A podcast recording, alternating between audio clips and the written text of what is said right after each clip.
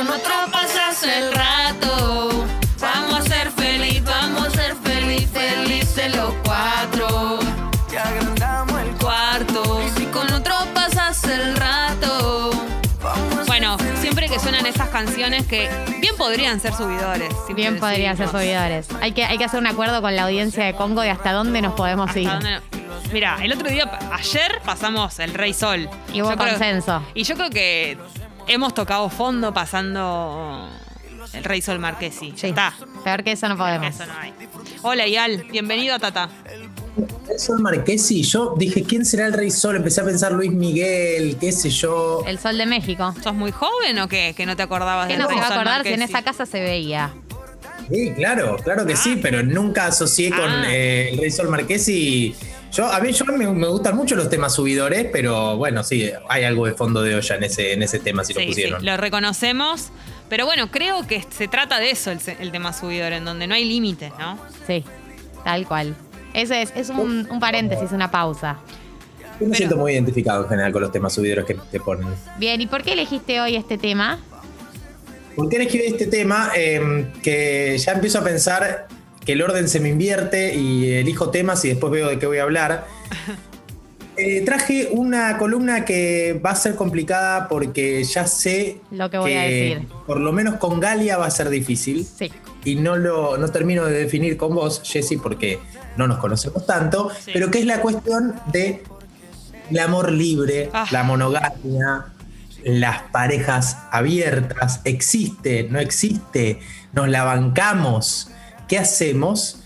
Porque hay un planteo que trae Osvaldo Baigorria, que es la cuestión de querer bien, un concepto que para mí está muy bueno, que ahora vamos a ver de qué se trata, porque parte de una premisa, Osvaldo Baigorria va a reponer algunas cuestiones del amor anárquico, que parte de una premisa diciendo deseo, el deseo, la monogamia es una ilusión porque el deseo se ha llevado puesta todas nuestras costumbres, se ha llevado puesto todas nuestras costumbres. ¿sí? Eh, de hecho, hay, hay en, este, en esta compilación de la que voy a hablar ahora, hay un, eh, uno de los textos se llama Consejos para una adúltera, que es bastante divertido todo el texto, cómo va desarrollando. Y dice, la monogamia en realidad es una extensión del capitalismo basada en que estemos todos eh, escasos, prohibidos, limitados. Y bueno, vamos a hablar hoy de si nos bancamos ser libres en las cuestiones del amor, si la monogamia es o no una ilusión, y si se puede ser libre porque el enamorado es un poco un esclavo de lo que siente. Y entonces la pregunta es, ¿se puede ser libre cuando se ama? Este es nuestro disparador. Terrible, terrible este tema. Eh, a mí me parece fascinante, pero porque tampoco lo tengo resuelto. y conozco muchas personas en, ese estado, ¿no? Como algo de a lo que quisiera apuntar o- o lo que pienso que puede llegar a ser el futuro de las relaciones, pero que reconozco me costaría mucho practicarlo y que incluso tampoco sé hasta dónde es tal esa libertad en las parejas abiertas. Bueno, de, de todo esto que vamos a hablar, no, no sé cuántas conclusiones vamos a llegar. Sí vamos a poder plantear algunas cosas que me parece que, que- que comparto que están empezando a estar. Porque ¿qué, qué es lo que pasa con el amor libre y con el amor monogámico? Digamos, es que el planteo de Osvaldo Baigorria, que según Wikipedia es actual titular de cátedra en la Facultad de Ciencias Sociales, hace este texto llamado Amor Libre, eh, que es una antología, que es una reunión de textos de distintos autores a lo largo de distintos años sobre las cuestiones del amor. Y en realidad el primer problema, digamos, es que nosotros para, para liberarnos tendrían que pasar algunas cosas anteriores a nivel, a nivel cultural, para, porque eso que, que está operando en la sujeción del amor en realidad es el mundo. Pero vamos por partes porque yo digo, yo también comparto que hay un cierto horizonte y hay ciertas limitaciones propias de, bueno, como que todos coincidimos que parece estar bueno ese planteo, pero pocos nos lo bancamos al final, porque hay algo de eso. El primer planteo, digamos, es que él va a decir, y yo creo que esto puede ser algo que la acerque a Galia, que es una defensora de recuperar conceptos, es el problema de la monogamia es que, eh, o sea, en realidad el, el problema del otro amor, que no es el amor libre, es es, es esta doble moral o hipocresía que hay en, en esa idea de amor clásica, de amor matrimonial. Va a haber mucho, mucho texto en contra de, de la cuestión del matrimonio y de ese tipo de formato. Porque, por ejemplo, digamos, la gente que tal vez se casa por un rito religioso sin haber ido nunca jamás a una iglesia. ¿no? El, el primer planteo es, estamos rodeados de un montón de cuestiones clásicas o, o- o de lo que creemos que es el amor clásico, que ya de entrada son medio hipócritas o no nos representan o no, no nos identifican. Y ahí va a haber este, este primer planteo de por qué este amor, tal y como lo concebimos, así monogámico como está, no es un amor, no es un amor moral. Digamos. El amor libre es un amor más moralista que el amor clásico así como lo tenemos. ¿Sí? ¿Por qué? Y porque es un amor más sincero, es un amor que se hace cargo del deseo que tiene de Pero eso estar lo convierte en moralista.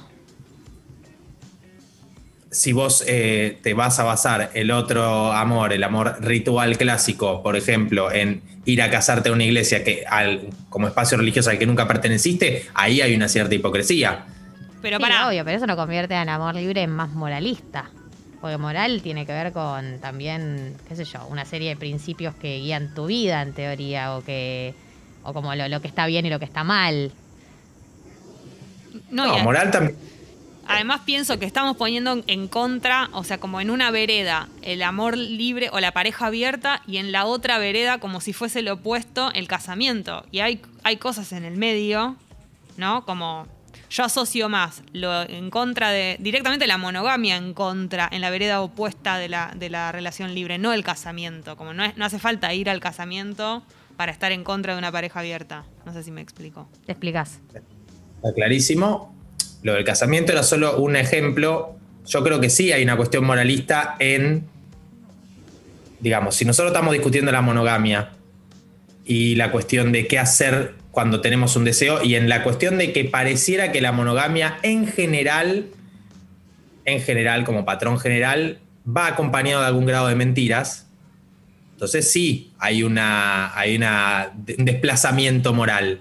Y sí, él trata de plantear este amor como algo más moralista, no porque haya una moral universal, sino porque esta es una propuesta que en última instancia va a tratar de ser más sincera con, con el deseo y ahí va a haber algo más moral, porque está, está tratando de desarmar la idea de todas las represiones que se le ponen al formato clásico. Claro. Porque, digamos, ¿cuál es el, el gran problema del amor libre en primera instancia? Muy común, por ejemplo, este problema entre los hombres, el amor libre unidireccional, ¿no? Todo, cualquiera se siente libre cuando piensa en lo que va a ejercer y muy pocos nos sentimos libres cuando pensamos en lo que nos ejercen, ¿no? En lo que pasaría cuando la otra persona, Claro. cuando el otro en la pareja, le otro en la pareja, ejerciera esa libertad. Entonces, el gran problema que tenemos para pensar el amor es el deseo, ¿no? El deseo por otros que no son los que hacen a nuestra pareja, a nuestro compañerismo. Y pareciera que el deseo es una constante, no, no hay ningún formato hasta ahora. Todo esto no es para plantear que va a haber algún formato superador, pero sí para plantear algunos problemas que va a tratar de, tener el texto. El deseo hasta hoy, de lo que tenemos hasta hoy, no pareciera haber que ningún formato que haya logrado suprimir el deseo. Como que el deseo es algo que aparece de forma inevitable por fuera de la pareja y la gran pregunta que la pareja tiene para hacerse es qué hacer con ese deseo. ¿no? Y hay como tres grandes opciones, según Baigorria, en líneas generales. La relación ocasional, ¿no? que, de, de la, que, que- la que uno se autojustifica, no me engancho, no vale nada. Una relación paralela sostenida, pero que se inscribe bajo el tan odiable lema es solo sexo. Sí. Y la finalmente hypeada y tan de moda relación abierta, que es esta cuestión donde aparece la- de- el, el tema de cuánto sabe mi compañero, bueno, pero digamos que se establece bajo los pre- la premisa del- de la relación abierta y ahí entra en esta relación abierta el concepto que él va a llamar de querer bien, que es querer bien cuando una persona quiere a más de una persona a la vez. El concepto de querer bien aparece frente a la circunstancia de qué hacemos cuando amamos a más de una persona y cómo lidiamos con esta información para reeducarnos sentimentalmente, porque en realidad lo que él va a plantear es, nosotros ya siempre estamos amando a varias personas, solo que con distintas intensidades y propósitos, y lo que debería pasar de a poco es que nos reeduquemos, porque obvio, estas son ideas que siempre cuando uno las dice suenan muy razonables o pueden sonar lindas, en los papeles, digamos, podemos subirnos más o menos, porque todos eh, eh, creemos que somos libres hasta que nos pasa algo, hasta que alguien no nos contesta un WhatsApp, hasta que empezamos a ver últimas conexiones, hasta que Mm. estalqueamos likes ajenos, porque es una realidad, dice Baigorria, que eh, cuando amamos, cuando estamos amando, la perturbación nos está esperando a la vuelta de la curva. ¿no? Digamos, cualquier privación, cualquier momento que esa persona que amamos no responde de la manera en la que esperábamos, aunque sea por un ratito, nos puede hacer sentir muy mal, ¿no? Porque cualquiera que está enamorado sabe que te jugás todo en cada mensaje, en cada WhatsApp, en cada propuesta, no, no hay tanta libertad, porque amar, digamos, es vivir en el temor de la posible pérdida de lo que uno ama. Totalmente. Y pienso dos cosas que quería agregar. Una, a veces es como el ideal o lo que, no sé, idealizás mucho, o por lo menos hablo en lo personal, eh, las parejas abiertas y ese modelo a seguir que creo que va a ser el futuro para mí, lo, ide- lo idealizo mucho cuando no estoy en pareja. Cuando automáticamente me pongo en pareja, toda la idea de- del ideal, ¿no? De, de la pareja abierta, de qué bueno estaría y de va a ser el futuro, me la, me la meto en, en el baguete. ¿En Porque es como que empiezo a sentir que no, no es tal, eh, que no, bueno, no es para mí, o por lo menos no es ahora, ¿no? Es muy fácil decir. Más adelante, más adelante. Y es muy fácil decir, ay, no, sí, la pareja, cuando estás soltero no estás enganchado con nadie. Cuando te empezás a enganchar con alguien, todo eso es un poco más complicado, o por lo menos a mí me pasa. Y la otra cosa que quería decir es que así como la monogamia tiene sus reglas, que son bastante duras, eh, las parejas libres, libres también tienen las suyas. No quiere decir que sea todo. Bueno, un poco el libro de Brigitte Basalo lo, explica bien. Eh, no quiere decir que es todo color de rosa y que no tiene ningún tipo de límite ni de nada. Tiene otras reglas que tal vez también sean incómodas en un punto, ¿no? Como no es que la pareja abierta es lo que quiero, está todo siempre bien. Hay un montón de conflictos también dentro de las parejas abiertas. Absolutamente, un montón. Y hay un montón de condiciones que se tienen que dar para que funcione eso que es la pareja abierta. Y me parece que es parte de, de las cosas interesantes que plantea el libro, que es, digamos, si bien se está tratando a lo largo del libro de desarmar la idea de amor clásico que tenemos, también se hacen bastante cargo de todas las limitaciones que hay a la hora de pensar el amor libre, porque por un lado estamos todos formateados por este mundo, por, por, por estos formatos, por esta sociedad, entonces tenemos, pero además, entrar en la relación del amor libre nos activa un montón de sometimientos propios de la dinámica de estar enamorados, al menos en- de esta dinámica tal y como la conocemos, que nos condicionan para sentirnos más libres y para recibir la libertad ajena. Porque en un momento va a decir algo que para mí está muy bueno, que es las relaciones que apuestan a una libertad a destiempo, está, digamos, para poder ejercer este tipo de, relaciones libres, tienen que coincidir dos libertades y dos, y dos personas que estén en un momento que puedan hacerse cargo de, esas libertades, ¿no? Porque si no está el riesgo de que todo se vuelva muy, muy teórico. Li- Literal dice esta frase, hay, tiene que haber libertades que concuerden y saber que la reciprocidad es una posibilidad, pero que uno puede llegar a amar y no ser amado. Porque cuando uno entra en esta, en esta dinámica de, lo que ama o del amar, en realidad uno eh, eh, compra la promesa de que ese amor le va a colmar todas sus necesidades de goce, de compañía, de contención. Y esa satisfacción que uno recibe también debería corresponderla. Y eso es lo que activa en muchos casos toda la dinámica de posesión o de, digamos, que predominan algunos vínculos, porque son muy poquitos los vínculos que no responden a estos patrones de creer que el vínculo va a llenar todas las casillas. Acá Galia sabe mucho más que yo y lo he hablado con ella, pero... Ahora, ahora entro, ahora entro con la mía. Encima están llegando. Ahora entro, ahora entro a hacer destrozos. Y están llegando, están llegando mensajes aparte, porque claro que es un tema ¿Qué se pica, no? Eh, A ver. Bueno, chicos, permiso.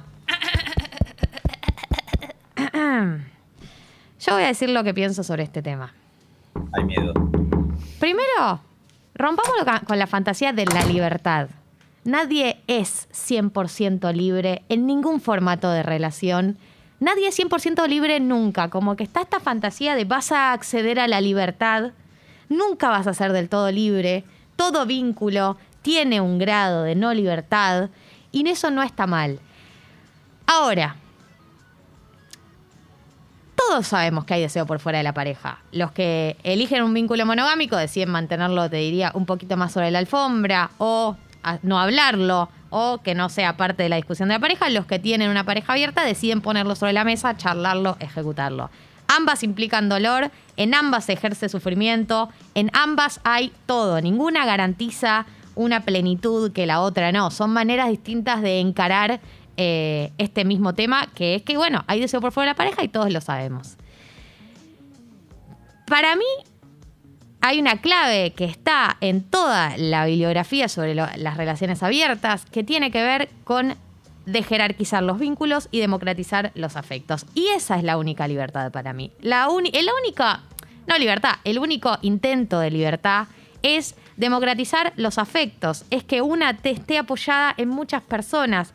Si vos tenés una relación abierta, pero vivís con tu pareja todo el tiempo y estás apoyado al 100% en tu pareja, tenés una relación endogámica, no ranchas con amigos, no sé qué, no sos libre. No sos libre porque tenés una dependencia absoluta de tu pareja. Entonces yo creo que la independencia se trata más de la de jerarquización del cariño, del tener la depe- o la dependencia que tenemos que sea de muchas personas en último término, que uno esté apoyada en mucha gente. Eso es lo que en último término te vuelve más libre porque no depende de una sola persona para tu estabilidad emocional. incluso digamos. esa persona tiene un tiempo, incluso tal vez en tu vida. Y, y esa de- y hablo, y esa de jerarquización y esa democratización, hablo de las amistades, que bueno, ustedes saben, yo estoy en un momento de mi vida donde yo creo que la amistad es la institución superadora de todos estos debates. Son, es lo que nos va a salvar del amor romántico malo, como lo conocemos, digamos, el amor romántico dependiente y etcétera. Eh, son las redes, son las redes de contención en plural. Eh, y ojo con creer que hay experiencias eh, superadoras que vienen a solucionar los problemas. Hay otras experiencias, hay alternativas, hay probar otras cosas, pero nada supera a nada y nada es la solución absoluta. Somos un grupo de personas intentándolo acá ser lo más felices que podamos, pero todavía no encontramos la experiencia superadora y de hecho es muy probable que nunca la encontremos y eso está bien. Y nadie sufre menos también, ¿no? Como Nadie que- sufre menos. Eh, nadie sufre menos. Eso es así. Nadie sufre menos que nadie. Nada te garantiza la carencia de sufrimiento. Y, y- y- y hay algo también que tiene que ver con. Nadie puede prometerte la carencia de sufrimiento. Ningún formato te promete, te puedes asegurar nada. Entonces es bueno, intentémoslo eh, sabiendo que no vas a encontrar la experiencia que esté en consonancia y en paz con tu teoría, con tu deseo, con tu dependencia. Digo, son todos intentos. Y por eso para mí no está bueno juzgar qué es lo bueno y qué es lo malo, qué es lo conservador y qué es lo revolucionario. Son ideas, son formatos. Obvio que la- el poliamor y los vínculos abiertos son más revolucionarios porque vienen a romper con un esquema que tiene añares y con un mandato que es el de la monogamia. Pero tampoco garantiza nada. Fin de mi bajada de línea. Bien, Gali, totalmente de acuerdo. Yo creo que está, está muy bien. Yo creo que el libro no está muy lejos de lo que vos decís. De hecho, eh, parte del planteo que, que toma Baigorria es la idea de una reeducación afectiva que nos vaya alejando, si es que eso fuera posible, porque digamos, acá yo creo que, que tal vez hay una cierta una sobre, un sobreoptimismo con esa reeducación emocional, pero digamos, una reeducación afectiva que nos permita que, que saque al amor de las cuestiones tan pasionales y lo acerque más a una idea de compañerismo, digamos, que en última instancia tiene como correlato esta democratización que creo que es la respuesta finalmente, porque como todo, digamos, como si uno invirtiera en un solo lugar, estás todos los días entrando a, a tu cartera a ver, digamos, si vos agarrás todos tus ahorros mañana y lo pones en bono de IPF, no va a haber día que no te levantes viendo noticias de IPF. Pero si vos lo pones en 500 opciones, probablemente, no sé si vas a dormir más tranquilo, pero no estés tan eh, no, esté- no te sientas tan frágil a la volatilidad, porque al final es eso, ¿no? El amor es un enorme vaivén sujeto a un montón de posibilidades y si vos vas a haber depositado demasiada expectativa y demasiada dependencia en una sola persona que está sujeta a los mismos vaivenes que, que a los que estás sujeto vos, te vas a sentir muy frágil. Entonces, esa es como una de las premisas. Eh, después yo creo que el libro es bastante cuidadoso, más allá de que está convencido de que eh, este amor anárquico es superador, es bastante cuidadoso en términos de no creer que hay una superación absoluta, no creer que las cosas se van a resolver, sino en, en el proceso y en todo lo que hay para desarmar del amor tal y como lo recibimos. Hay muchos textos de 1970, 1960 que estaban en otra situación también, pero digamos, en desarmar muchas cuestiones clásicas que las tenemos eh, metidas, chipeadas y demás. Pero creo que democratizar es uno de los grandes conceptos de este, de este amor más anárquico. Te leo, hay un montón de mensajes, pero alguno, así como para sumar. Flori dice, suprimir deseos de otra persona por problemas personales como por ejemplo celos es querer mal. No estamos queriendo lo que esa persona es, estamos queriendo lo que nosotros queremos que sea. El deseo también es parte de la personalidad, nos convierte y nos arma. Entonces, prohibir es no aceptar al 100% al otro, es solo aceptar lo que nos gusta. Hay uno de los, bueno, no sé, Galia, si vas a decir algo, perdón, pero uno de los eh, textos eh, justamente plantea que para demandar verdad hay que estar en condiciones de recibir verdad. Si a cambio de la verdad uno lo que da es condena, entonces no está dispuesto a, escuchar a la otra persona. Sí, y yo le sumaría algo, digo, eh, suprimir deseos, prohibir está mal, pero digo, que vos digas que una persona que quiere tener una relación monogámica eh, no está aceptando al otro, digo, también es, un, mandato de lo que se debería hacer. Si una persona se siente más cómoda con la monogamia, incluso sabiendo que hay deseo en su pareja por otra gente, pero prefiere igual ese formato, no es no aceptar al otro, es el deseo de cada uno. Y además, no hay nada más incómodo que obligarte a ser alguien que no sos. Eh, es una cosa horrible. Entonces, como, nada, es como decía Eyal, que decía el texto, es como decía Eyal que decía el texto, eh, tiene que haber una coincidencia de libertades, tiene que darse por una relación abierta, tiene que haber dos personas dispuestas a hacerlo, porque lo peor que puedes hacer es eh, imponerle al otro algo que no es, eso solo puede ser tragedia. Sí, y no sentirte mal porque vos no quieras o no puedas adaptarte a esa forma de tener una relación. Tal vez no es tu momento, no te gusta, no querés eso, y tu manera de, de- de formar un vínculo es de la forma como, entre comillas, tradicional, y no tiene nada de malo, solo que es lo que vos deseás, lo Claro, que querés. no, le es que- estás haciendo un daño a nadie. No, no estás como anticuado en esa manera de querer y de tener una relación, es como lo que te da ganas, no Sí. sé.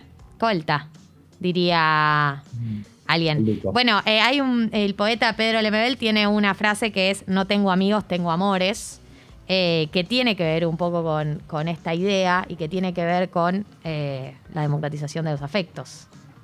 Acá Amor Librense dice, ser libre se refiere a hacer lo que uno desea. Ese deseo puede ser estar con otros o estar solo con una persona. Ser libre es no tener limitaciones a la hora de decidir ni limitar al otro. Está muy lindo. Bueno, es un poco Sí, yo creo todo que lo que es estamos... clave que nadie se vaya de acá pensando eh, soy un fracasado porque vivo en la monogamia, ¿no? Digo, no ese No. es el planteo, sino sí tratar de, de repensar cuestiones y de por qué hacemos ejercicio de un, de un estilo u otro. Perfecto. Ello, eh, ¿dónde vamos a buscar? ¿Tenés algo para recomendar, eh, para leer, eh, el autor que- del que estabas hablando? ¿Dónde vamos a buscar si queremos saber más sobre esto? Espero que no, no, no esté mal lo que voy a decir, pero el libro yo lo conseguí en eh, la internet, es un Bien. PDF que reúne toda la antología. Espero que haya gente que no me esté odiando y diciendo estás destruyendo toda una comunidad independiente de autores que dependen Editorial de hombres". Planeta me acaba de mandar un WhatsApp. Ay, terrible. Ay, chicos, perdón. Se bajó Planeta. Pero yo lo busqué, lo encontré, es una reunión de textos de distintos autores en distintos años, con distintas- está muy bueno, es muy interesante para quienes quieran leer. Galia seguro también tiene un montón de bibliografía y me parece que es algo que en algún momento de mi vida a mí me, me hizo muy bien ver que había otra gente teorizando sobre este tema. Bueno, Jessy leyó el, el libro de Brigitte Vasallo, que para mí es ABC. Sí, a mí me sirvió porque es bastante, lo, lo entiendo como para, no sé si principiantes, pero si no leíste nada sobre el tema, Se llama el desafío poliamoroso. Sí, sí. Tiene algunas cosas complejas, digamos, de. No es de, para principiantes en el sentido de ABC, sino que me refiero a que, uno. a que es un libro como que de, de alguien que por primera vez vas a leer sobre eso, pero sí hay unas cosas bastante técnicas, es muy interesante, si les interesa, sí, el desafío poliamoroso. Gracias, Eyal. Te veo pronto. Ojalá. Hay ellos que son Ay, familia, ellos nos refriegan por la cara que son familia. familia. Bueno, está bien. ¿Sabes qué? Vamos a escuchar música. Y esto va por toda, para todos los corazones rotos Esa. que todavía no superaron a sus ex, que después de un año seguís pensando en esa persona. Esta está en mi lista de Romantics, la lista que ya uso y recomiendo para corazones rotos. Porque acá, acá tenés eh, a los abuelos de la nada. También le dolían estas cosas. obvio que sí. También Abuelitos. sufrían por estas Los cosas. abuelitos también sufren. Los abuelos también sufren por estas cosas. Mira esta persona, lo mal que la está pasando. Vos escuchás esta letra y fíjate lo mal que la está pasando esta persona.